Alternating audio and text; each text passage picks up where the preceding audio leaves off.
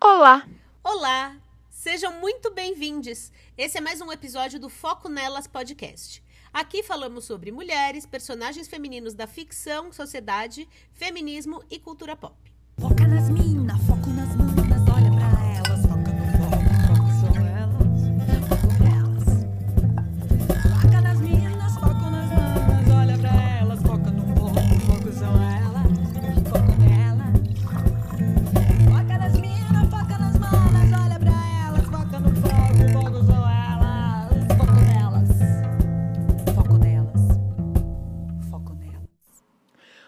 Episódio de hoje é especial, ou melhor, faz parte de mais uma das quebras de regras que nós não temos. A última sexta-feira foi o dia da consciência negra. E como nós estávamos muito brancas, europeias e héteras, achamos que seria um ótimo momento para irmos para outros lugares. Pois, como sabemos, nem só de Europa se vive uma dramaturgia. E nem só de homens, graças a deusa. Graças a Deus. Embora isso seja complicado quando a gente fala de coisas clássicas, porque, infelizmente, majoritariamente, os autores eram homens. Exatamente. Não só na dramaturgia, mas em todas as outras profissões. Uhum. E chegamos ao meu momento favorito. Quero dizer, eu gosto muito, muito de coisas contemporâneas, né? Motivo pelo qual eu sou mais Pompidou do que o Louvre. Assim, muito mais. Gata, sai da Europa! É por isso que eu sou apaixonada pelos museus paulistas também, tá? Mas piadas idiotas à parte, eu tô apaixonada por esse episódio por dois motivos. O primeiro é pela convidada, e é a primeira vez que a gente faz isso. E segundo, porque nós temos um podcast que fala sobre dramaturgia, e é maravilhoso termos uma dramaturga para conversar com a gente. Não só sobre os trabalhos delas, mas também sobre a criação. Exatamente. A gente vai conversar com a Maria Chu. Roteirista e dramaturga, Chu se formou em letras e fez pós em língua portuguesa na PUC de São Paulo. Cursou dramaturgia na SP Escola de Teatro, onde eu tive o prazer imenso de conhecê-la e fazer um experimento com ela, e roteiro cinematográfico pela Academia Internacional de Cinema. No teatro, escreveu espetáculos como Cabaré Extravagança, para os sátiros, Giz para o Grupo Gal, A Cobradora, Peça para Quem Não Veio, Quando Eu Morrer Vou Contar Tudo a Deus, e entre outras, várias outras peças. Seu monólogo Epifania foi para o Festival de Mindelo, em Cabo Verde. No audiovisual, Chu foi uma das roteiristas da série Irmandade e Onisciente, ambas da Netflix. E é com uma peça dela que a gente começa o nosso episódio, Leoa na Baia. Uma tigresa de unhas negras, íris, cor de mel. Uma mulher, uma beleza que me aconteceu. Leoa Baia é sobre baias, tigresas e leoas. Não, não estou sendo metafórica, embora também não esteja sendo literal. Leoa na Baia conta a história de uma mulher sem nome, uma atendente de telemarketing como muitas por aí, que só está tentando sobreviver nesse mundo. Ela não só não tem nome, como também não tem rosto, cabelo, nariz. E nós dizemos que ela não tem, não porque ela não tem no sentido real. Ela é uma mulher negra, mas que pedem tanto que ela use pó que ela já não se enxerga mais como tal. Ela é uma mulher negra, que exigem tanto que ela use cabelo liso que ela já não sabe mais como é o próprio cabelo. Uma mulher negra que usa tanta maquiagem para afinar o seu nariz e a sua boca que ela já não lembra mais como é a forma do seu rosto.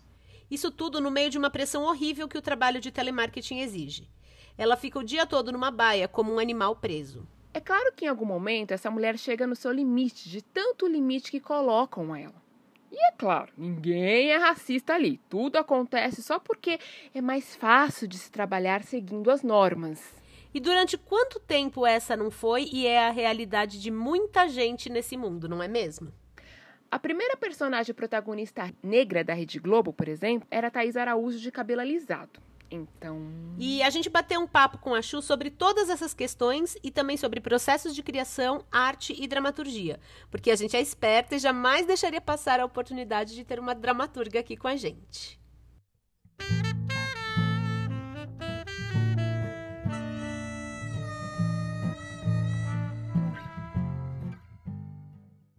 Queria que você contasse um pouquinho da sua história como dramaturga, né? Como essa como isso surgiu? Antes da gente falar do texto, né, da Leona Nabaia, que eu achei sensacional, queria muito que você falasse um pouquinho sobre você, sobre se isso sempre foi uma ideia, ah, eu quero ser dramaturga, ou qual foi o caminho que você chegou nisso?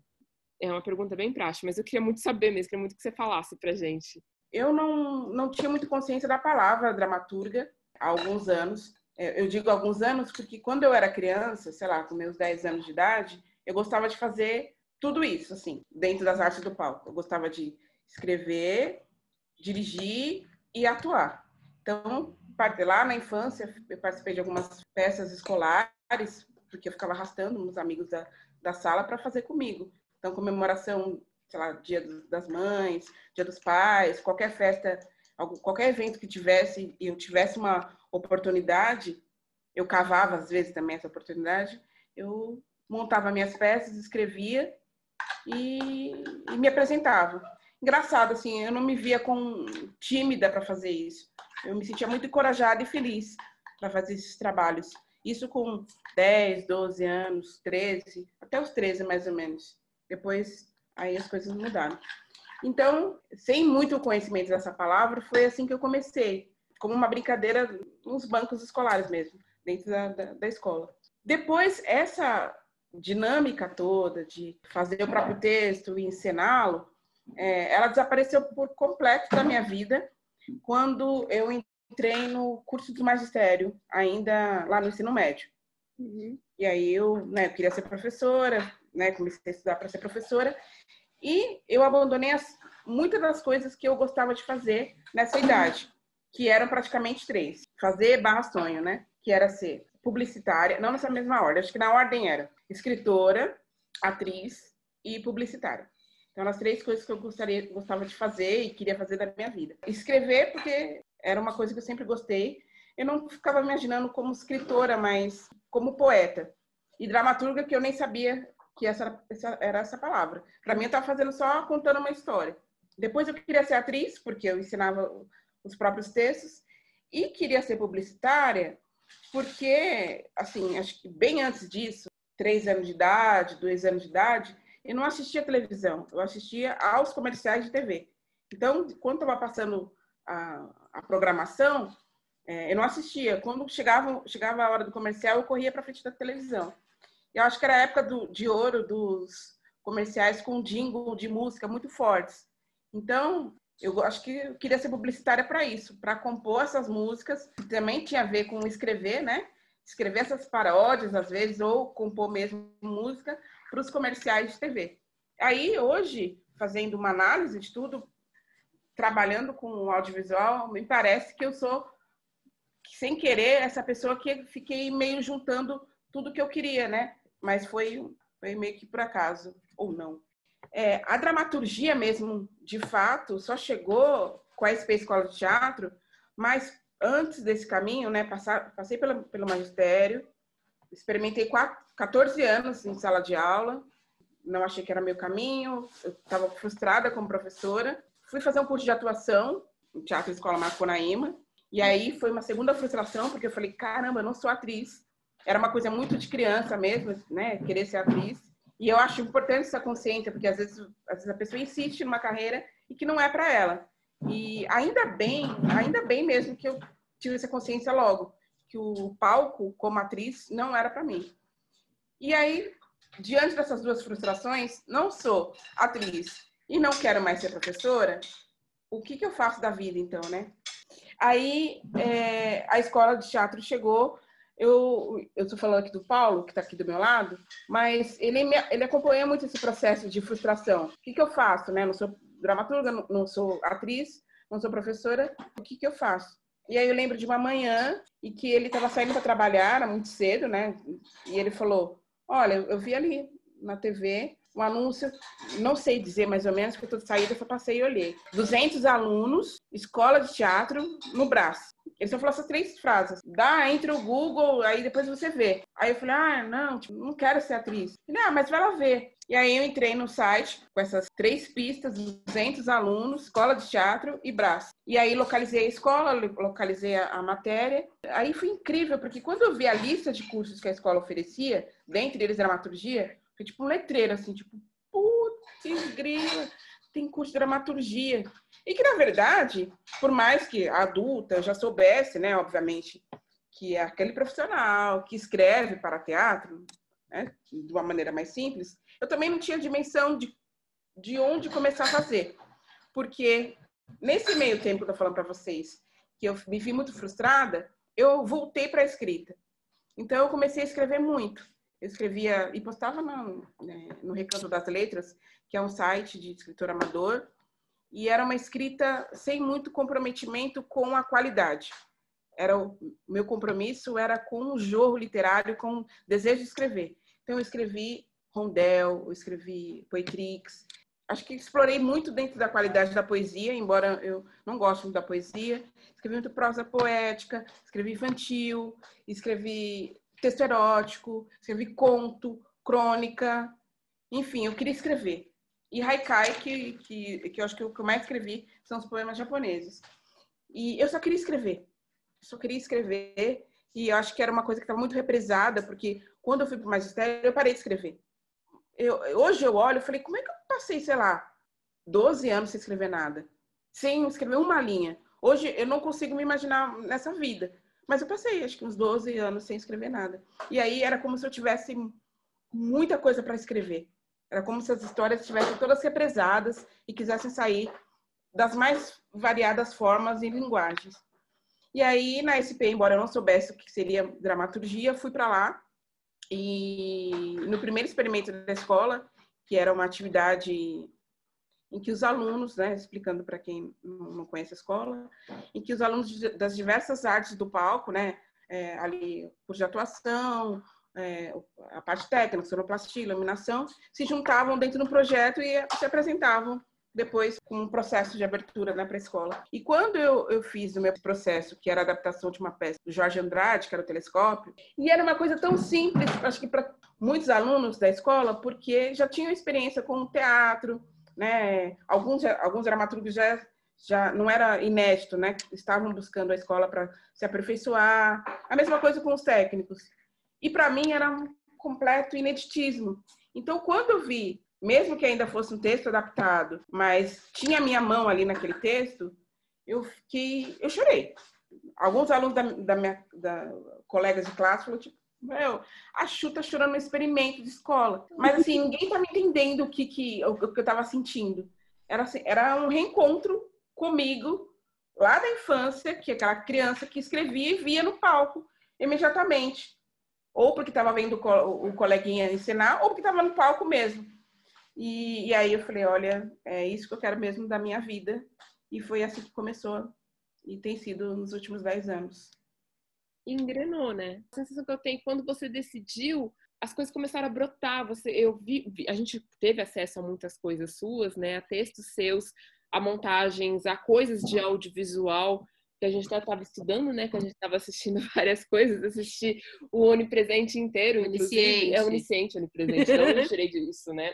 E, e, foi uma coisa que foi, eu não sei, é uma sensação que eu tenho, que foi acontecendo, ou você foi buscando, ou foi as duas coisas? Que você falando da SP, e eu, eu brincava, hoje menos, mas eu falava que a SP para mim, ela foi um sonho, é, ela se tornou realidade antes de ser um sonho, porque era aquele lugar que a gente não sabia que tinha, eu tinha um interesse por música, eu estava operando som e eu não sabia que existe, tipo, não tinha uma escola que me ensinasse teatro que não fosse ser atriz. Né? Sim, sim, exatamente. E aí eu falei, putz, eu tô vivendo, eu tô realizando um sonho que eu não tinha. Uhum. E um sonho tenho... que eu nem sabia que eu tinha. Porque é, é isso que eu tô falando, que quando eu vi o curso de dramaturgia, meu marido falou, 200 alunos, é, escola, escola no Brás, escola de teatro Brás, eu falei, ah, é mais uma escola de teatro que eu, os alunos vão aprender atuação. E eu já vi que eu não quero ser atriz. E aí você vê o curso de dramaturgia, no meu caso.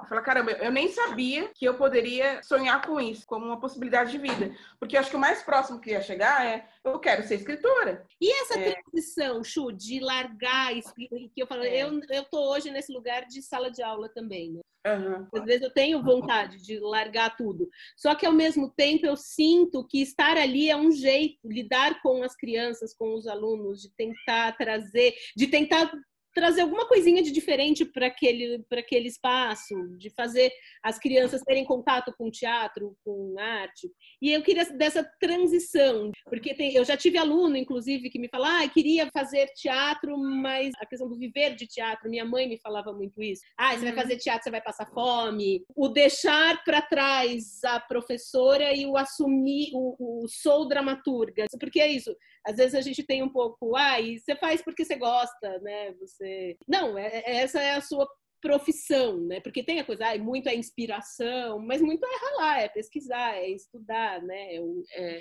essa transição é desse lugar do, do, da escritora amadora, né? Para a escritora de fato.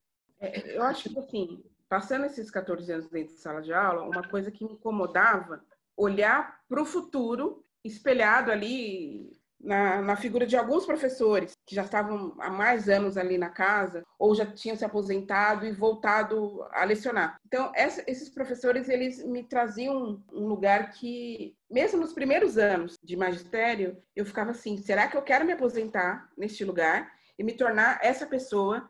Essa era uma preocupação. E aí, nos anos seguintes, eu falei, não, eu não vou ser essa pessoa eu vou fazer o, o diferente, né? E o que me incomodava nesse discurso era sempre o lugar da reclamação. Não estou falando que isso só, só role na, na, na, educação.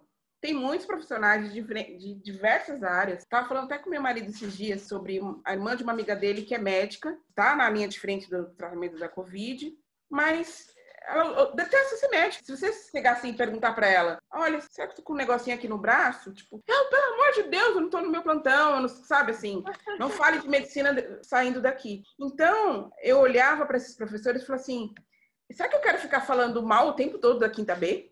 E se a quinta B me fere tanto, como a oitava C, o sétimo D, por que, que eu tô nesse lugar? E depois, no outro ano, eu insisto em ficar no mesmo lugar, porque se a quinta B de 2020 me, me angustiava, provavelmente 2021 vai ser uma, um sexto A. Só vai mudar o nome, mas vai ser a mesma coisa. E aí isso me angustiava. E aí eu acho que meu ponto foi: se eu não posso, e é muito sincero isso que eu falo, se eu não posso oferecer o melhor de mim para esses alunos, que eu abra espaço para outros profissionais que venham com gás e com uma esperança, porque a minha está minando.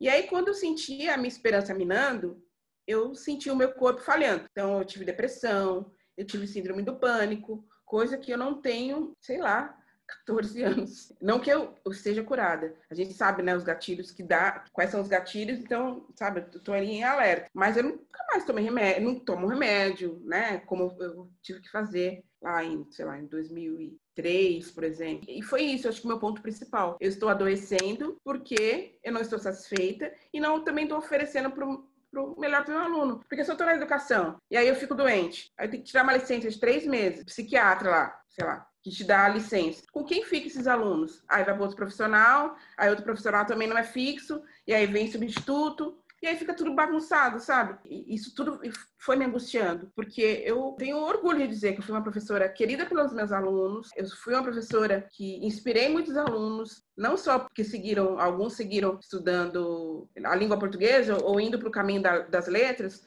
mas muitos alunos que eu tenho hoje contato na rede social, que, as, que vão às minhas peças quando eu estou em cartaz, e que obviamente eu me desmancho, porque né, são os meus alunos, de toda a vida, sabe? Mas acho que foi esse ponto decisivo. Mas uma base que eu não posso negar, que quando eu abri mão de dois cargos efetivos, eu trabalhava na prefeitura de São Paulo e no estado de São Paulo como uma professora concursada. Eu abri mão de dois concursos e, e a nossa política sempre dizer, né, o concurso público, né, te dá a estabilidade, é o sonho de todo brasileiro, né, ser concursado. E eu tinha, na verdade, dois sonhos ali. E a escola, inclusive eu fui votar é, ontem, é aqui na esquina de casa. Então, privilégios, eu só atravessava a rua, literalmente. Atravessava a rua, subia um pouco mais para cima, e era a escola onde eu trabalhava. E mesmo assim eu não queria aquele local, com todos esses privilégios, né, da estabilidade e da proximidade de casa. É, mas eu tive uma, um apoio muito grande que foi do meu marido, porque você não se não larga dois cargos e vai viver de sonho e sem um dinheiro no bolso, porque quando você sai do trabalho público, você não tem como uma empresa um décimo terceiro, um dinheirinho ali que te, te banque, né, durante um curto período. Então, eu acho que além de ter esse desejo de viver de arte, foi um medo também, porque a minha família apostou em mim. Não só o Paulo, mas a Heloísa também, mesmo ela sendo uma criança. Ela apostou em, em mim. Falou assim, olha, minha mãe não trabalha mais, né? Mais professora. Então, minha mãe é dramaturga, certo? Então, tem que trabalhar com isso. Não é fácil até hoje a gente sabe, né? Edital, que rareia, a gente está no meio de uma pandemia agora, cachê que corta. Esse dia me ofereceram 100 reais para um cachê. E eu falo, meu Jesus, como é que a gente vive de teatro nesse país um cachê de 100 reais? Claro que tem cachês muito bons, mas tem alguns que acontecem agora, no mês de novembro. Eu falei, meu Deus. Então eu prefiro que convidem de graça, que eu acho mais honesto, sabe? Mas financeiramente, como é que se sustenta? Hoje, né, eu acho que a gente tem que ficar insistindo nas políticas públicas, que é nosso direito como trabalhador, viver do teatro, mas para mim, só o teatro como propósito de vida e financeira inclusive não deu. Não foi por isso que eu fui para o audiovisual, mas porque cheguei no audiovisual uma possibilidade de escrever, que é que eu faço no teatro. Então, é o mesmo objetivo que eu tenho no teatro, eu tenho no audiovisual, que é escrever. Então, é por isso que eu estou lá também. Não porque eu quero dirigir, não quero atuar, eu quero escrever. E é o mesmo compromisso que eu tenho nas duas áreas. E, e você está falando do audiovisual, né? Eu queria chegar nisso, que seus textos, eles são muito visuais. Eu consigo ver, por exemplo, a gente estava lendo o Leo Anabaia, para mim ele é muito fácil de imaginar ele na tela. Foi a primeira coisa que me veio na, na cabeça. Mas é porque eu sou essa pessoa que pensa nesse lugar e, e, eu penso em teatro é, e eu vi ele no é, palco. É, eu achei maravilhoso. É, ele é um roteiro pensado em audiovisual ou em teatro, ou justamente para transitar entre os dois? Na verdade, quando eu escrevi o Leona Baia, eu nem pensava em ser roteirista. Só pensei no teatro mesmo. É, eu sempre gosto de trazer a imagem, porque quando eu fico me colocando no lugar do espectador, ainda mais como um monólogo, se é um texto muito corrido, quase um desabafo da atriz uhum. ou do ator ali, você se perde na narrativa, na linha narrativa. E quando você propõe imagens, você vai levando o espectador para outros lugares. É quase um exercício de não deixar que esse espectador durma, porque tem sempre uma imagem, que é uma, uma imagem que leve para cá, às vezes leve para lá, sabe, para cima e para baixo, e que desloque para o presente, para o passado, com essa tentativa, sabe, de não fazer as pessoas pegarem no sono quando você vai estudar esse roteiro audiovisual, a gente foca muito na ação, né? E às vezes, algumas escolas que eu já fiz e algumas coisas que eu leio, a gente fica tão focado nisso que esquece que existe uma poesia, que existe uma criação de personagem, que existe uma coisa que você coloca que é para dar vida no texto, né? E que eu vejo isso muito nos seus textos. Por isso que eu falei que ele me lembrou muito uma questão audiovisual, que era essa pergunta que eu queria fazer da transição. Eu queria saber sobre o seu processo criativo. Posso complementar a pergunta? É no sentido coisa. de. E, é, e eu, com o olhar de teatro, às vezes eu leio muitas coisas contemporâneas de teatro que eu sinto extremamente poéticas, só que nada acontece.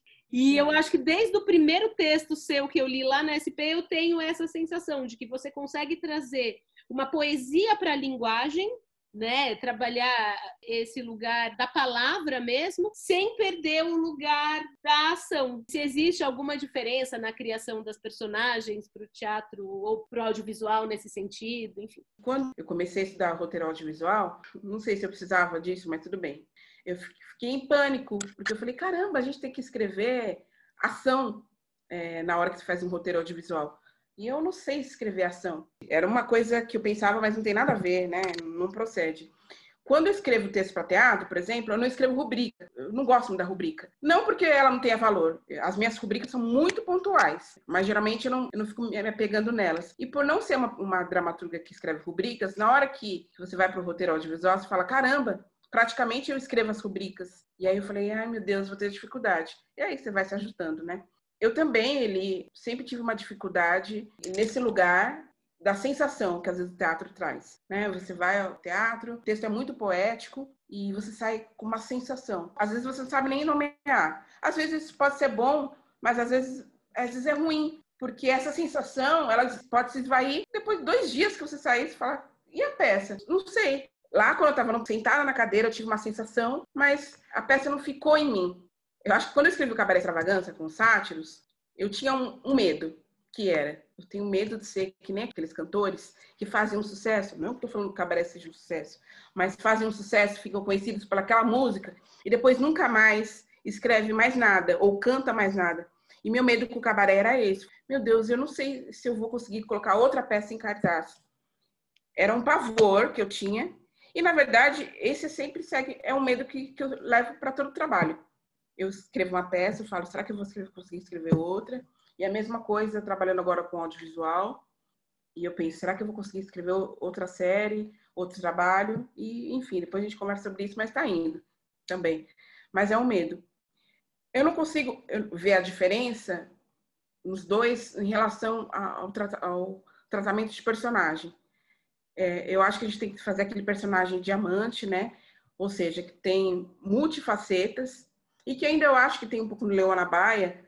Hoje, eu fico pensando que se eu mexeria nessa peça. E que tem aquele personagem que você se identifica, não porque ele mostra só um lado, mas ele tem vários lados ou porque ele mostra a fragilidade, mas também mostra, mostra a força, ou porque ele mostra o presente, também mostra o passado, mostra principalmente suas contradições. Então é isso que é uma coisa que me atrai tanto no teatro, no audiovisual, na construção de personagem. A ação, junto com a poesia, eu, é uma coisa que eu tenho perseguido na minha vida, como assinatura mesmo. Porque acho que se eu deixar de fazer isso, eu vou deixar ser um pouco eu. Deixar de ser aquela pessoa que em 2008 estava lá escrevendo um monte de coisa, mas tudo tinha um fundo poético muito forte. Então, eu, eu vejo meus trabalhos e falo, essa pessoa sou eu. Obviamente, no audiovisual, a gente tem que tentar deixar o, o roteiro muito parecido com o roteiro que o colega fez, somente com o personagem, o jeito que ele fala, mas eu sempre tento colocar a minha marca poética nesses trabalhos, mesmo assim. É, eu acho que é essa sensação, porque acho que a poesia, o meu objetivo é trazer a humanidade para esses personagens levar o espectador para outros lugares por meio dessa poesia. Então, eu vou acho que perseguir isso como uma marca minha mesmo. E isso a gente tenta trazer sempre para o podcast essa questão de que o teatro eu sempre levo mais para o teatro, mas mesmo o cinema, o audiovisual, ele é muito protagonizado ainda, infelizmente, por homens brancos e padrão. E aí eu queria que você falasse um pouquinho sobre o que você acha sobre a importância de ter mulheres e mulheres negras dentro de uma sala de roteiro, porque é completamente diferente ter uma mulher escrevendo sobre uma personagem mulher e um homem escrevendo um personagem uma personagem mulher. Queria que você trouxesse como é ocupar esses lugares que a gente tem que cada vez mais estar lá, né? Eu acho que a pessoa que trabalhou sendo uma mulher negra, um homem negro também, mas que trabalhou em qualquer sala de roteiro nesse país e falar que nunca sofreu racismo numa sala de roteiro, das duas uma. Ou ele não percebeu, ou ele está tentando mascarar a sua própria realidade. Eu vou, eu vou iniciar a sexta sala de roteiro agora. Na verdade, é, a maioria dos trabalhos não, não foram ao ar ainda. A pandemia prejudicou, né, alguns trabalhos, né, no andamento de gravação e tal. Mas, de um modo geral, eu tenho tido boas experiências com sala de roteiro. É um lugar que tem sido respeitada, né? É, não só como, uma, como mulher negra, mas principalmente como profissional negra. Mas é isso que eu acabei de dizer. É impossível você ser um profissional dentro de uma sala de roteiro no Brasil falar que não teve um episódio que sequer de racismo. Às vezes o racismo é mais velado, às vezes está escancarado, mas é sempre estrutural, né? Por quê? Na maioria das vezes eu sou a única pessoa negra nessas salas. Já tive experiência dessas seis, né? É, cinco, vou iniciar a sexta agora. Duas experiências de não ser só eu como mulher negra, né? Em duas salas eu tive uma colega negra também, felizmente, para compartilhar. Mas a maioria das vezes sempre sou eu, a, mulher negra. Qual é a diferença? Eu estou fazendo uma pós-graduação agora em roteiro e eu falei disso numa aula especificamente agora. A maioria das pessoas, elas veem, os roteiristas, acham que escrever roteiro e esbarrar no racismo é fazer, às vezes, um personagem xingando o outro de macaco, ou o personagem sofreu uma violência racial dentro de um, de um comércio, por exemplo, uma série de clichês que são racistas e que às vezes eles estão sendo repetidos constantemente. Eu falei do, do roteiro de um colega esses dias na pós-graduação, que, que era o seguinte: o personagem negro era um personagem muito maravilhoso ali no roteiro. Ele ajudava, né, um personagem branco que estava perdido, eh, perdido literalmente, né, não sabia se localizar. E esse personagem negro ajudava esse personagem branco a se localizar. E na hora que isso acontecia, depois de uma jornada toda, né, de localização e tal, na hora que ele, esse personagem branco se encontrava, o personagem negro sofria uma ação, uma violência policial. Aí eu vou pegar esse exemplo para destacar duas coisas. Esse roteirista branco, que é meu amigo, ele já sabe, né, que eu falei do roteiro dele e, e tem essa liberdade porque a gente é amigo. Tem dois problemas. Então, primeiro é que aquele personagem negro ele entrou na história com a missão apenas de ajudar o personagem branco. Se eu olhar com um olhar, mas qual é o problema? Ele, ele não, não sofreu racismo, ainda por cima tem um personagem negro nessa história. Olha que coisa maravilhosa, não é? A gente tem que olhar nas camadas mais profundas quando a gente escreve um roteiro. Então eu falei, olha, o primeiro problema é que esse personagem só ajudou, só entrou na história para ajudar e depois ele não teve função nenhuma. E o segundo, que depois ainda ele foi vítima da violência policial. Então tem dois problemas. Tem um estereótipo racista que se chama o negro mágico, que é esse negro que só entra para resolver é, as questões do, de uma pessoa branca. Pode ser questões como essa que eu listei, mas também questões de, de cunho. É, o negro mágico pode ser aquele negro da história, tipo Morgan Freeman, que é Deus, que vai dar um conselho para uma pessoa branca seguir sua jornada ou como a espera de um milagre, que literalmente ele tem poderes mágicos, vai curar uma pessoa branca e depois no fim ainda morre. Ou como a, no filme Ghost, que a Up entra na história também para conduzir a personagem branca para o caminho literalmente da luz. Mas depois, quando os dois personagens brancos se encontram, é visível na tela. Ela olha assim, tipo, deixa eu sair de cena porque a minha missão já acabou. Então, esse é o estereótipo do negro mágico. E aí, o segundo é que esse personagem que fez toda essa jornada de ajudar a pessoa branca, no fim, ou ele morre, ou ele tem uma violência policial, ou ele sai de cena, porque a vida dele mesmo não tem relevância nenhuma. A missão dele era só ajudar. Então, são esses racismos que eu também olho quando olho e tento contribuir quando eu estou numa sala de roteiro. Quando eu falo que, que é impossível não não ter sido vítima de, de, sei lá, de um racismo nesses espaços, é porque nem sempre sua voz é ouvida. Então, por o mesmo lado que eu celebro essas minhas, as minhas participações em sala de roteiro, por outro lado, eu me preocupo. Quando vai para a tela e eu desconfio que aquilo pode ser racista, eu sempre fico naquele lugar. Nossa, mas não tinha uma pessoa negra na sala de roteiro que não viu isso? Às vezes tem. Às vezes tem uma, às vezes tem mais de uma. Mas isso não significa que o fato de ter uma pessoa negra nesses espaços e que o racismo é, dos roteiros vão ser completamente minados, porque a última palavra, geralmente que é do chefe da sala, é de uma pessoa branca. Ainda nesses espaços como a Amazon, a Netflix, né, ainda os, os chefes de sala ainda são pessoas brancas, na maioria das vezes homens brancos. Então, são eles que, embora ouçam às vezes a sua sugestão e apontamento que aquilo é racista, se ele falar, mas eu gosto. se eu não me engano, eu vi alguma coisa sobre isso no seu Facebook que é o Coisa Mais Linda. Uhum. Eu, eu gostei muito da série, eu, é uma linguagem que me pega, né, de musical que me pega. Só que na segunda temporada, né, que ela, ela coloca uma personagem negra ali que eu acho incrível, e a menininha que fala do cabelo da mulher branca. Gente, mas aquilo me incomodou num lugar Uhum. E, e, eu sempre falo, né? Eu falo, quando trata dessas questões, eu normalmente me limito a ouvir, porque eu acho muito complexo eu, enquanto mulher branca, falar. Você tem alguma coisa a dizer uhum. sobre esse ponto específico? Então, eu tive a oportunidade de, depois desse post, e inclusive de falar com o diretor da série, do Coisa Mais Linda. Uma conversa bem informal, sabe, de ligar o Zoom e a gente conversar, bater um papo. Foi bem legal. Falei incômodos da série, e não só dessa cena pontual, né, com a Mel, com a Mel Lisboa, Mas falei de outras coisas da série que me incomodavam. Mas foi, tipo, como falei, foi uma conversa super informal, mas achei muito legal o Caíto ter dado esse espaço, assim, para falar. Mas não tinha pessoas pretas ali mulher, no roteiro, né? Tipo, participando. Hum, nem, nem na primeira temporada, nem na segunda. Isso é uma coisa que não entra na minha cabeça, né? Como escrevem uma personagem daquela sem colocar alguém que, que saiba de fato o que é estar nesse lugar, né?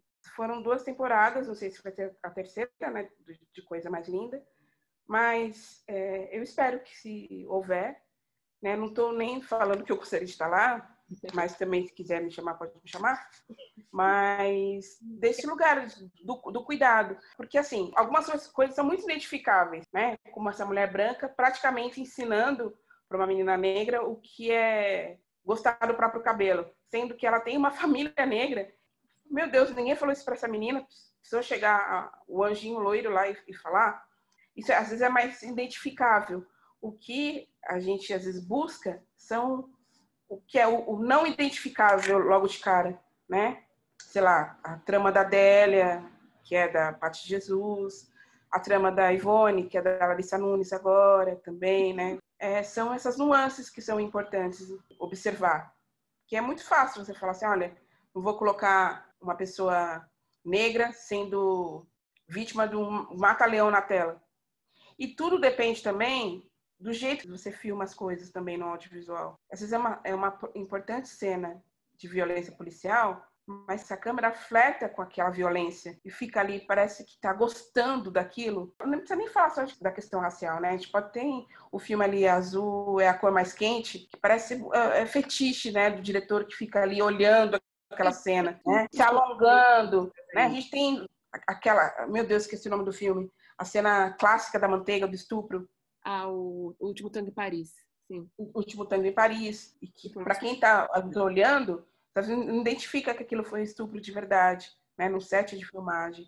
É, Então, até o jeito de se gravar, a gente pode minimizar um racismo, uma, homo- uma homofobia, é, um machismo na tela, né? Porque se a câmera fica ali horas e minutos e minutos ali em cima da mostrando cada detalhe do corpo negro, cada detalhe do corpo da mulher, você traz o, a audiência como um cúmplice do, da- do seu fetiche, não da sua denúncia, por exemplo. Às vezes você quer denunciar e aí em vez de denúncia vira fetiche, né? Você acha que isso está melhorando agora? Que as pessoas estão tendo mais consciência quando elas olham esse tipo de cena e já detectam, falam, hum, tá esquisito isso aqui? Eu vejo Então, eu- cenas de estupro, que eu vejo que as pessoas estão, diretor, o roteirista, pensando de uma forma diferente, né? Não aquela coisa de fetiche, de exibir a cena inteira. Tem uma coisa que estão colocando mais o foco na vítima. Eu vejo, eu noto uma diferença nisso, embora tenha algumas questões. É, mas você sente que está mudando, que está melhorando, se eu puder colocar. Sabe por que eu sinto? Porque, assim, nos últimos, na última década, né, uma década e meia, a gente não tinha tanta voz é, na- nas redes sociais, por exemplo. Então, isso é um movimento.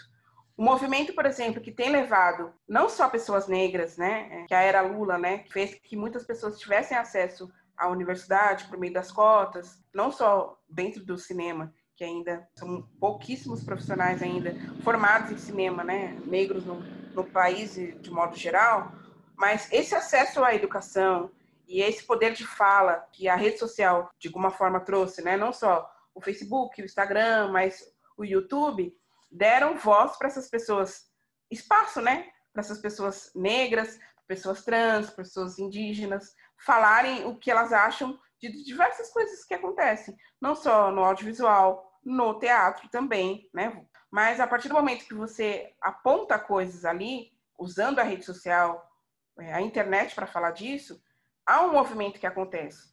O outro movimento, que já disse, é da educação. Eu só estou participando desse movimento também, eu acredito, por três razões. Porque sou uma pessoa que escreve para teatro, ou seja, já estava insistindo, insistindo na ficção há muito tempo, ser uma, uma autora, né, criar as minhas próprias histórias, de estar nesse movimento de, de buscar estudos dentro do audiovisual e usar a internet para dizer essas coisas que me incomodam. Até falei do exemplo do Caíto, que um cara super legal e que eu tenho conversado e deu espaço para a gente conversar sobre coisa mais linda.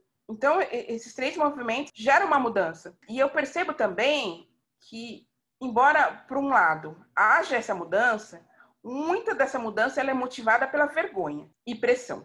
A vergonha por quê? Hoje não pega bem, tanto no teatro, tanto no audiovisual, as pessoas falam assim, nossa, mas esse, sei lá, a peça que você está fazendo, todos os profissionais, desde os técnicos, os atores, ficha técnica toda, só tem pessoas brancas? Só tem pessoas cisgêneros? É, tá. Então as pessoas, algumas, elas fazem a mudança pela tomada de consciência e outras pessoas fazem a mudança porque não querem passar vergonha. Mas uma- talvez essa vergonha venha de um público que questione isso. É de um público que questione isso, mas também, eu digo isso, vou incluir streaming, de uma exigência do mercado. Então, se o público vai ao, ao, Sesc, Belenzinho, como eles foram para assistir o Quando Eu Morrer, que é uma peça infantil que eu escrevi há alguns anos, e desde 2018, né, a gente está meio que circulando com o coletivo Bonde, foi a primeira peça infantil negra a lotar o Sesc Belenzinho num domingo ao meio-dia. Eu, eu digo especificamente de mercado. Tem famílias inteiras se dispondo aí ao meio-dia, em pleno domingo, para assistir uma peça de teatro. Tem mercado para tanto para narrativas de pessoas negras, como eu estou escrevendo, mas o próprio Sesc, no caso, ganha com isso também, porque as pessoas vão, elas vão se alimentar, né? Vão usar aquele espaço, vão comprar ingresso também. Então, tem uma movimentação que é de cunho político. A mesma coisa no streaming. Quando eu, a minha a primeira série que eu escrevi, que foi Onisciente, a sala começou em agosto, mas acho que quando foi em outubro, a gente já estava caminhando com os roteiros, né? Já estava com muitas tramas já adiantadas. Veio uma determinação da Netflix dizendo que gostaria de ver na tela diversidade étnica. Então, a gente teve que decidir ali, coisa que não tinha decidido, quem seria o personagem negro, quem seria o personagem oriental, para a gente fazer essa dança entre os personagens. É um lugar um pouquinho às vezes perigoso você deixar para decidir depois, porque eu posso pegar um personagem negro e falar assim: ah, vou colocar nesse lugar, nesse corpo. Só que aquela história que foi criada, aquela narrativa que foi criada para um personagem que aparentemente era branco, não cabe no corpo de uma pessoa negra. Então, por exemplo, vamos colocar aqui essa pessoa negra. Caramba, ela vai ser o vilão da história. Isso é bom por um lado, traz um protagonismo, né, para esse ator ou para essa atriz, mas é ruim porque vai cair em estereótipos. Então, vamos colocar como amiga da personagem. Mas um audiovisual tá cheio de histórias de uma mulher branca que tem como melhor amiga uma menina negra está vendo, tem uma novela no ar nesse momento aí. Flor do Querer. Tem a Isis Valverde, tem a amiguinha dela, que é a melhor amiga, que é a personagem negra. Isso no audiovisual, pensar um pouquinho, tem muito desse caso. Vou colocar mais uma vez a pessoa negra para ser amiga, então nesse lugar não dá. Então aqui, peraí, é aquela mulher que tem uma liberdade sexual, ela transa com todo mundo. Vamos colocar uma pessoa negra aqui. Putz, mas ela vai cair no estereótipo que é uma mulher negra. Está entendendo? Então a gente tem que fazer, sabe? Não estou falando que, que o, o, resultado que a gente chegou seja o ideal, mas foi o que foi possível ali. Então tem uma exigência do mercado de presença de pessoas negras em sala de roteiro, por uma questão de mercado mesmo financeiro. E obviamente eu estou nessa onda porque eu quero ajudar a, a melhorar essas narrativas que vão para a tela, porque eu sei que meu marido vai assistir, ele é negro. Eu sei que minha amiga vai assistir, que é negra e a minha amiga é branca também, que vai assistir, e eu não quero ver a repetição dos mesmos estereótipos de pessoas negras, de pessoas trans, né? Então, o que eu puder contribuir para esse olhar, mas também contribuir, porque eu não estou lá só para ser fiscal de, de, racismo, nem ser fiscal de, de homofobia, enfim, de todos os preconceitos, e ainda eu estou lá para contribuir narrativamente para uma história, né? Porque é o que eu quero viver de ficção, é o que eu faço voltando um pouquinho na Leo Ana Baia, a gente fez uma série que não era a ideia não era ver a série, mas acabou virando uma série, né, que é sobre a gente fala muito sobre o mito da beleza da Naomi Wolf. Mas uma coisa que a gente notou é que a Naomi ela não faz muito recorte racial, né? E eu achei maravilhoso o seu texto porque ele fala muito dessa coisa de assumir, né, de, de, de do embranquecimento na Leona Baia e essa coisa depois do assumir, né? Porque ela termina assumindo quem ela é. E o livro da Naomi fala um pouco disso, fala, ela traz pesquisas, mas ela não fala sobre negritude, ela não fala sobre essas questões. É tudo muito recortado no sentido branco classe média, na verdade, né? E enfim, eu quero que você fale do Leona Baia e e essa questão da beleza, beleza negra e, e desse assumir. O Leona Baia nasceu de duas motivações. Então, primeiro, eu estava lendo um livro da Neuza Maria dos Santos, chamado Tornar-se Negro, e durante a leitura eu, eu, eu vi um termo chamado apagamento étnico. Então, isso ficou na minha cabeça. Apagamento étnico, eu achei forte. Falei, apagar uma pessoa é muito forte, né? Eu fiquei com isso na cabeça. E aí, depois desse mesmo, depois desse meio tempo, apareceu uma notícia no UOL que me chamou a atenção. E eu gosto muito de notícias de jornal, às vezes, como, como uma propulsora para escrever as dramaturgia. A notícia de jornal era sobre o surgimento de cinco leoas em Botsuana, na África. E essas leoas eram leoas incomuns. Eram leoas que tinham desenvolvido a juba. Então, eram só esses cinco casos de cinco leoas. E que é, o fato dessas leoas, segundo a reportagem, terem jubas, ela dava uma, um poder para elas.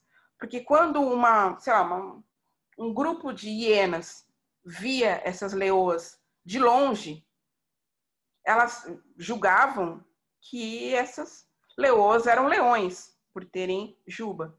Então, elas tinham respeito. Né? Elas não eram atacadas só por fato de ter aquela pel pelagem, sei lá, é, a mais. E, eu, e aí eu falei, caramba, né? Como isso é poderoso. Aí eu também observei, né, que as meninas negras, nesse, nos últimos anos, né, por conta né, de assumir seus cabelos mais crespos, de abandonar processos químicos, transição etc., começaram a chamar seus próprios cabelos de juba. E aí eu fiquei com essas três coisas ali meio que povoando esse meu universo, aí foi quando eu comecei a decidir escrever. A partir do apagamento ético, leoa e juba. E virou essa mistura.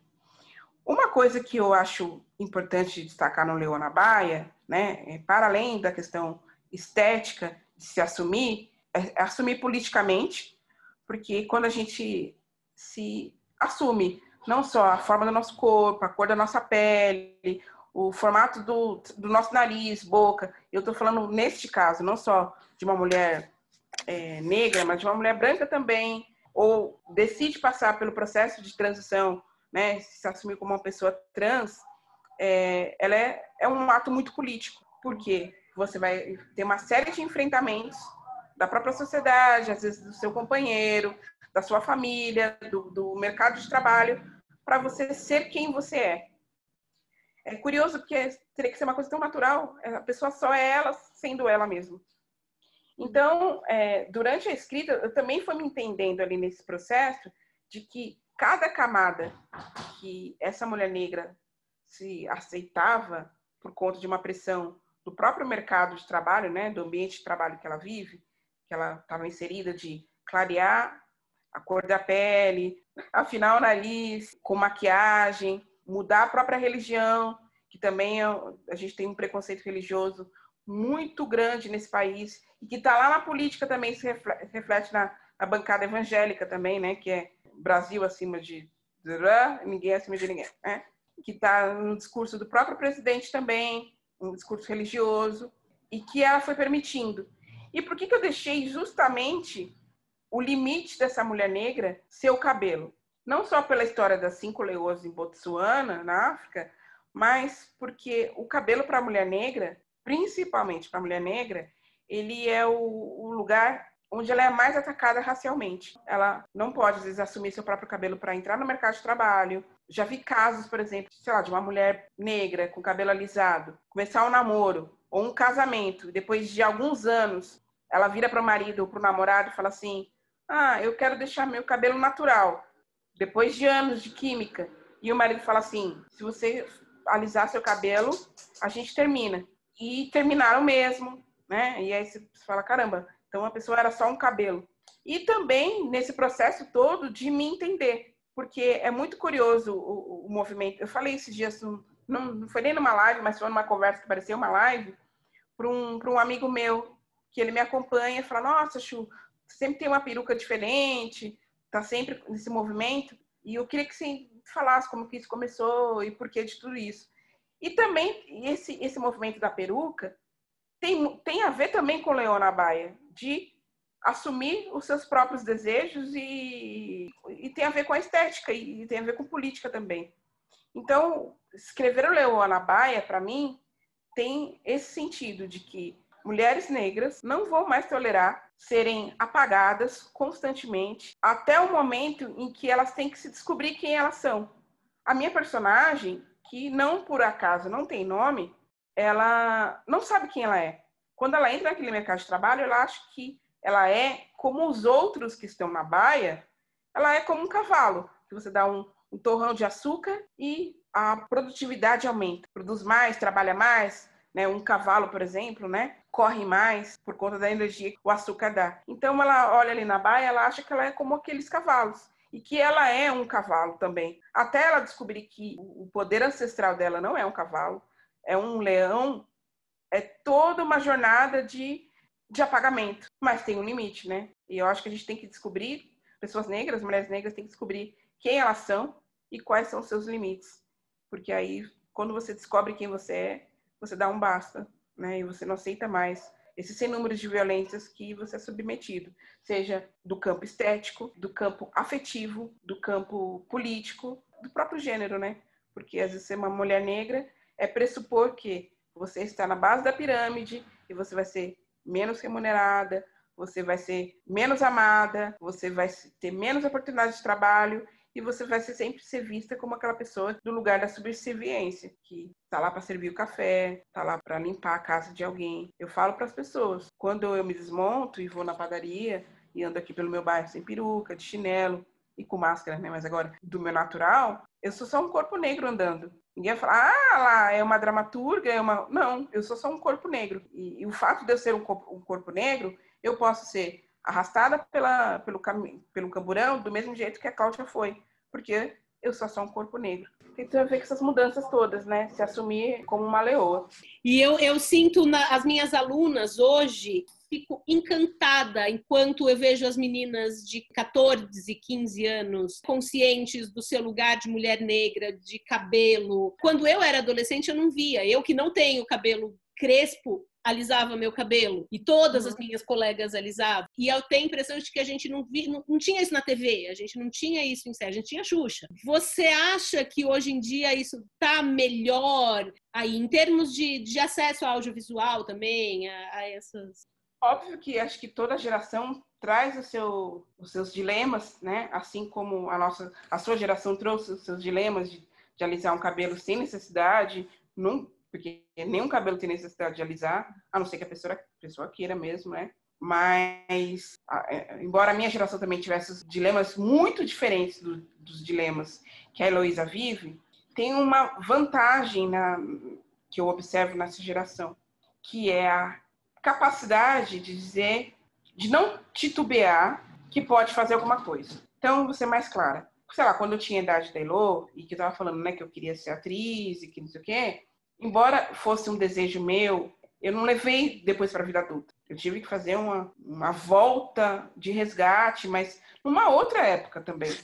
Né? Já numa época que já era adulta, e que isso também, essa cobrança, veio corpórea, né? Meu corpo começou a dar, dar defeito. E meu, meu corpo estava me cobrando. E essa geração da, da Elo, como acho que acredito das suas alunas, elas não têm esse lugar de, ah, eu não posso fazer isso, porque eu não tenho nenhuma representatividade, por exemplo, na TV, ou eu não tenho movimentos políticos que me apoiem, ou porque, ah, não tem profissionais do meu perfil.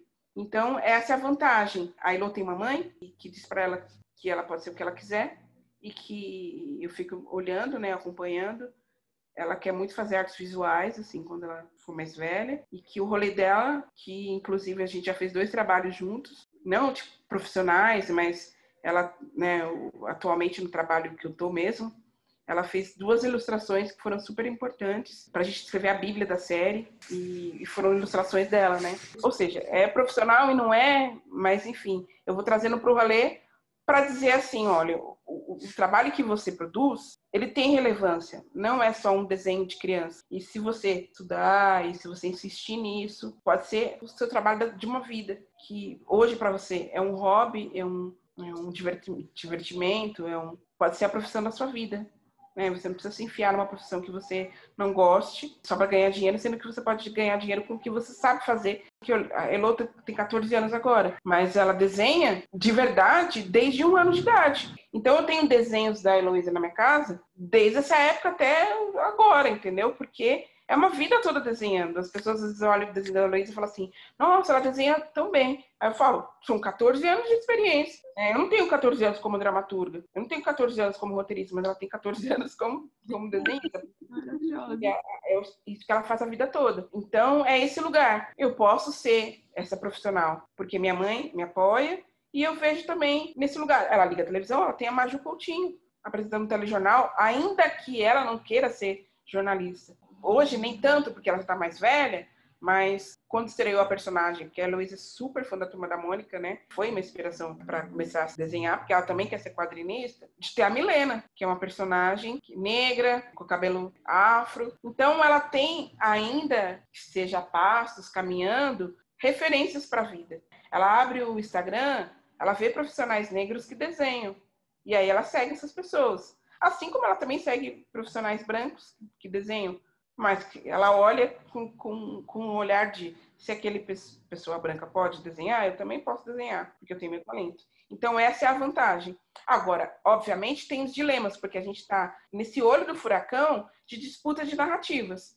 Então, se de um lado eu estou puxando o Quando Eu Morrer para a circulação em São Paulo ou em outros estados do país, uma circulação de uma peça que é majoritariamente negra no elenco, praticamente toda negra na, na ficha técnica, é escrita para uma mulher negra também. Eu disputo narrativa na hora da programação de dizer, a gente vai colocar nesse espaço da programação infantil qual peça? E eu não estou dizendo que a gente não precise de narrativas de peças infantis brancas e negras. A gente precisa das duas. Eu quero que minha filha vá assistir uma peça. Agora não, porque ela não vai mais, né? Mas ela fosse assistir uma peça infantil de protagonismo branco, mas negro também, porque eu não quero que minha filha cresça numa bolha racial. Eu quero que minha filha entenda que o mundo é uma diversidade de, de pessoas, né? A gente mora no Jaraguá, aqui tem uma, tem uma população indígena no meu bairro. Eu votei no mandato de mulheres negras é, agora na última eleição. Então, eu poderia votar num coletivo, poderia votar na Erika Hilton, que ganhou, inclusive, estou bem feliz, mas eu também fico pensando, eu vou votar na minha bolha sempre? Eu posso dar meu voto também para outras vozes que estão disputando essa narrativa, que são as mulheres indígenas. Então, essa é a vantagem, mas essa é a desvantagem, porque ela está nesse olho, a gente está num país bastante polarizado, e que se ela está puxando de um lugar de empoderamento e de que eu posso, eu consigo, tem uma aba muito grande de pessoas dizendo isso é mimimi, volta para o seu lugar, né? Que a gente não sabe que lugar é esse, que as pessoas insistem dizer para a gente voltar, que falaram para Lewis Hamilton esses dias, volta para a África. Falou, meu filho, eu sou afro-americano, vou voltar para onde? Entendeu? Mesma coisa, já falaram para mim também voltar para a África a passagem. Não sei se eu fico lá, mas vou fazer um turismo. Falar isso elimina todo o contexto em que vieram para cá, inclusive. A meus antepassados vieram de primeira classe e por vontade própria, né? Ah, será que eu vou? Será que eu não vou? Ah, vou deixar tudo aqui e vou para lá, né? Mas, amiga, você é rainha aqui na África. Não, não quero saber. Eu, eu vou fazer uma. tirar um ano sabático no Brasil. vou cozinhar lá e morar na cinzala. É muito curioso esse lugar de volta para a África, porque é como se o Brasil não fosse um país de imigrantes, né? Então é volta para a África, então volta para Portugal, volta para a Itália, volta para a Alemanha, né? Volta para a Rússia. Tem tanto lugar também que, que os seus parentes também poderiam voltar e ninguém fala isso. Já não pode falar isso para os indígenas, né? Então, volta para sua oca, né? E, e, e, fica feliz ali, porque Infelizmente, a gente, aqui a gente não deixa. Eu estou falando que eu moro no Jaraguá, a gente não deixa essas pessoas viverem em paz, né? Tem sempre uma pedra no meio do caminho delas. É, eu queria fazer umas perguntas bem práticas, que é o que te inspira? O que te faz querer escrever? E se existe alguém algo que escreva ou que faz alguma coisa que você fala, nossa, que maravilhoso, que me inspirou? Eu acho que qualquer pessoa que escreve, ela é o resultado de várias pessoas que vieram antes e das leituras que a gente vai acumulando ao longo da vida, das- no caso, né, no meu caso, que trabalho com teatro e audiovisual, das- das- dos filmes que assistiu e das peças que, que assistiu, ou leu também, no caso das peças, ou dos roteiros também, que, pode- que eu, que eu posso ler também, e que leio bastante também roteiro. Mas é, aí eu queria pontuar assim, algumas pessoas, autores, né, porque já, já não estão entre nós, mas que foram, que eu fico imaginando que foram muito decisivos assim para minha jornada. Então, quando eu era criança, tinha aquele aquele projeto na escola, na minha época, de que o escritor ele ia para a biblioteca da escola e ele conversava com os alunos. Então, aquela coleção para gostar de ler, os escritores iam às escolas. E eu tive esse privilégio de conhecer alguns escritores dentro da, da biblioteca da escola. E ler o livro ou a crônica, e a professora fala assim: ah, você elabora perguntas para o Pedro Bandeira, para o Marcos Rey. E aí eu olhar e falar: caramba, eu quero ser escritora. Sou que chique você falar do seu próprio livro para os alunos. E quinta-feira eu vou falar com alunos também, se compra um ciclo. Então, pessoas como, como Marcos Rey e como Pedro Bandeira foram importantes porque eu tive a oportunidade de conhecer ali o trabalho profissional deles ainda em criança. E aí, já indo para a vida adulta, as referências mudam, elas vão se escurecendo também, até mesmo dentro da literatura, né? não só citando Machado de Assis, porque eu gosto muito dos contos do Machado, antes mesmo de saber que ele era um homem negro, porque também houve esse apagamento do, do Machado, e do Alexandre Dumas também, demorei muito tempo para saber que ele era um homem negro. Agora, indo para as artes, no começo, né, lá ainda no curso de dramaturgia, um dia a Marisa Salomão falou assim: Ah, nós temos a nossa Grace Passou. Obviamente, eu tenho o máximo respeito, amo a, litera, amo a dramaturgia da, da Grace, e é uma super referência. Né? Não só porque a Grace é foda, né? Ela escreve, ela dirige, ela recentemente também fez roteiro, chamado, um roteiro chamado República, adaptou Vaga Carne para o audiovisual, mas porque ela tem essa liberdade de ser uma mulher negra e que ela conquistou isso. E nem todas as peças dela falam de negritude. Tem peças que falam, né, e trabalhos que falam sobre negritude de uma forma mais direta. Então, ela é uma referência para mim. A Lumasa, que hoje está também no audiovisual, mas eu me encantei, a Lu sabe disso. A primeira vez que eu vi que eu, que eu tenho um livro da Lu aqui em casa autografado, que eu tive acesso às peças da Lumasa, eu fiquei encantada, assim, é, encantado, encantada. E eu falei, cara, eu quero ser a Lumasa quando crescer. A Lu foi a primeira pessoa a escrever uma crítica sobre meu trabalho, e a gente não se conhecia também, foi muito por acaso. Ela falava da minha dramaturgia no cabaré, extravaganza, e a gente não se conhecia. E depois, gente, depois de, de 2010 e 2011 para cá, a gente tem contato assim de amiga mesmo. E, e aí agora, hoje admiro mais ainda a Lu por ser essa mulher do audiovisual e que né, foi indicada agora também prêmio de roteirista indicada como melhor roteirista do ano. E para finalizar, eu acho que eu posso falar da Grace da, da Renata Martins, que também foi uma mulher negra que disse assim, Chu, o audiovisual está precisando de mulheres negras. Você cria narrativas para contribuir no audiovisual também. Sua voz é importante lá. Ela disse isso antes mesmo de eu querer ser roteirista. Então ela foi muito importante para mim e é ainda como referência. E aí hoje, né, tipo a Shonda, putz, assim, tipo referência. E a, acho que não a maior de todas, mas uma bastante importante para mim é o Jordan Peele, porque Corra é um filme para mim definitivo e que ele vai me servir de inspiração para vários trabalhos, inclusive para o Sobre Alice, ele me inspira lá, me inspira para outras coisas que eu estou escrevendo autoralmente, né, como, como roteirista. Então, são essas referências também. Isso não quer dizer que não tenha referências de pessoas brancas.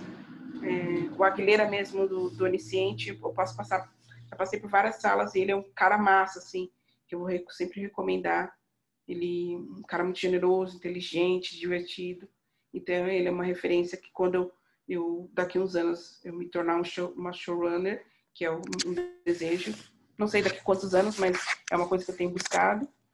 Com certeza, certeza absoluta, o Pedro Aguilera vai, é vai ser e já é uma, uma inspiração para mim.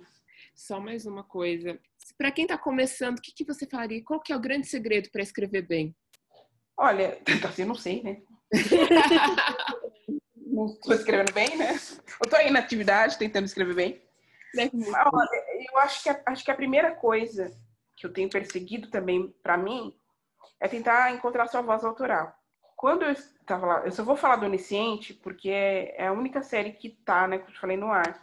Mas foi muito engraçado porque o Tadeu Renato, que a, você conhece, né? Ele falou, ah, acho, né, você tá com, com trabalho audiovisual, eu vou assistir. E aí ele falou que não se lembrava qual episódio eu tinha inscrito. Aí ele falou, ah, assisti um, falei, nossa, tem nada da Chu, dois, três. Aí ele falou que quando começou o cinco, ele falou, ah, peraí. eu conheço esse jeito de escrever, porque a gente é amigo. E aí, maior elogio da vida. Maior, porque, principalmente no audiovisual, Uhum. eu já falei isso aqui, né?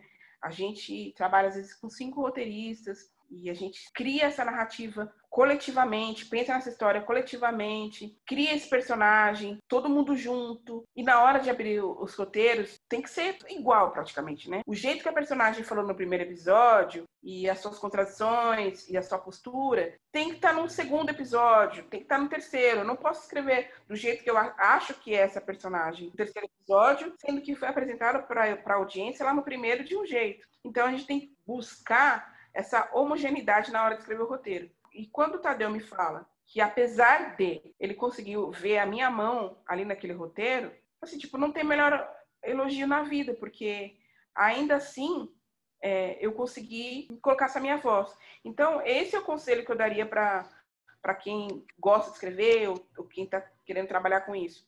Encontrar qual é o seu jeito de escrever. Obviamente, a gente vai ter muita gente que vai influenciar a gente em literatura, em audiovisual, porque a gente sempre, como eu falei, é o resultado do- das coisas que a gente vê, né, e leu. É, vai ser sempre uma inspiração. E essa inspiração, possivelmente, vai ser, a gente vai querer imitar em algum momento. Pode ser quando for criança ou adulto mesmo. Eu, eu tenho escrever mais ou menos nem essa pessoa aqui, porque eu gosto do estilo dela.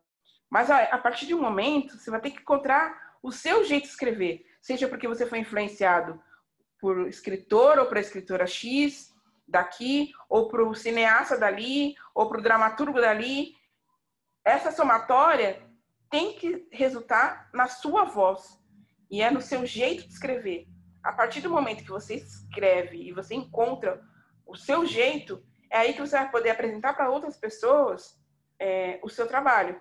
Porque as pessoas acham assim, ah, é só quando você está numa sala de roteiro como grande, né? Por exemplo, a Amazon, é, a Globoplay ou, ou a Netflix, você tá lá, às vezes, por cota ou por gênero. É, é só entrar, né? As pessoas vão querer a sua presença lá porque você é mulher, ou porque você é negra, ou porque você é periférica, ou porque você é gorda, ou porque você é mãe. E, na verdade, o que acontece é o quê? Todo o trabalho que você vai entrar, as pessoas pedem uma amostra do seu trabalho, do jeito que você escreve. Então, eu já tive que mostrar peça de teatro que eu escrevi, roteiro que eu escrevi, autoral, inclusive, e de colaboração em outras salas. Porque as pessoas querem ver o jeito que você escreve. E se é o jeito que você escreve, não o jeito que, que você está a serviço de, de um outro trabalho, é o que importa. Ah, eu estou te contratando porque eu gostei do jeito que você escreve para contribuir nesse trabalho. Então é isso. Você pode ler, você pode se alimentar e deve fazer isso com a maior frequência possível, mas respeitar o jeito que você escreve. Vai ter muita gente que não vai gostar do jeito que você escreve. Tem muita gente que fala assim, ah, é muito poético, ou é, é, falta ação aqui. Eu estou falando no teatro ou no audiovisual. Mas se você não se você não defender a sua própria ideia, se você não defender o seu próprio estilo, aí, amigo, já era, porque se nem você defende, você não vai é, achar que alguém vai defender por você, porque não vai. Acho que é isso. Muito obrigada. Essa pergunta eu queria muito fazer para você, mas para mim Pra mesma. que você dá pra quem tá começando? No caso, eu. No caso, eu. Que tipo de dica você dá para escrever como você, né? Só uma, uma coisinha. E todo lugar é lugar para escrever, escrever. Porque às vezes as pessoas na rede social falam assim: ah, aqui eu só vou postar textões de cunho muito cabeçoide, assim, mostrar meu lado intelectual. E, na verdade, quem tá, às vezes, às vezes eu tô falando especificamente de sala de roteiro, mas também tô falando, do, sei lá, de um trabalho como dramaturga que vai escrever a sua peça, né, que te chamam, convida para escrever a peça, tá olhando do jeito que você escreve. Já aconteceram duas vezes de eu entrar num trabalho e falar assim: olha, Chu, a gente queria, tá te chamando para esse trabalho, porque eu vejo seus, seus posts no Facebook. Tudo bem, às vezes tem cunho político, racial, mas eu tô te contratando porque eu vi o seu humor ali. E aí, olha que louco, coisas que, assim, eu só, quando eu escrevi essas coisas no Facebook, ah, é só uma bobeira aqui, é só um meme. Não.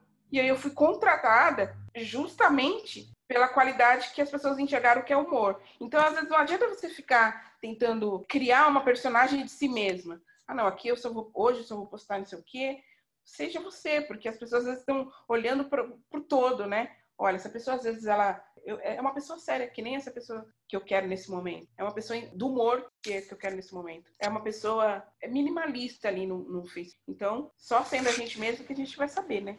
Obrigada. Muito, muito, muito obrigada. obrigada. Ju, foi assim incrível pra gente, pra, pra mim foi, foi muito legal. Obrigada por a gente ter, ter, tido essa conversa, ter conhecido mais do seu trabalho, conhecido mais da sua história, de você, da tua dramaturgia, do que você pensa disso tudo. Minha gratidão e meu agradecimento eterno por isso.